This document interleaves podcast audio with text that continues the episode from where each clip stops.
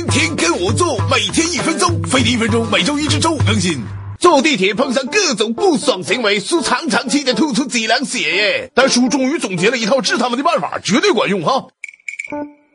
一本就挤得前胸贴后背，还动来动去，在你身上乱蹭。叔一般会说啊，胸推不给力呀。要是胸大就啥也不说了。如果不管用，就学学小年轻，背个铆钉大背包，哎，看谁敢跟叔摩擦哈。啊有时候情侣地铁秀恩爱，忘情打波上下其手，根本不在乎别人尴尬耶。叔一般偷偷的蹭到旁边，深情的来一句，要不也加我一个呗。三有些职业乞讨的看书像个好人就赖着不走，哎，叔直接打电话报警或者拍照，他一看这架势马上走。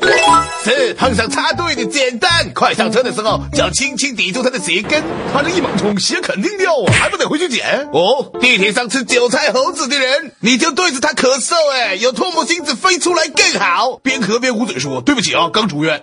要说挤地铁最不爽的，还是遇上色狼。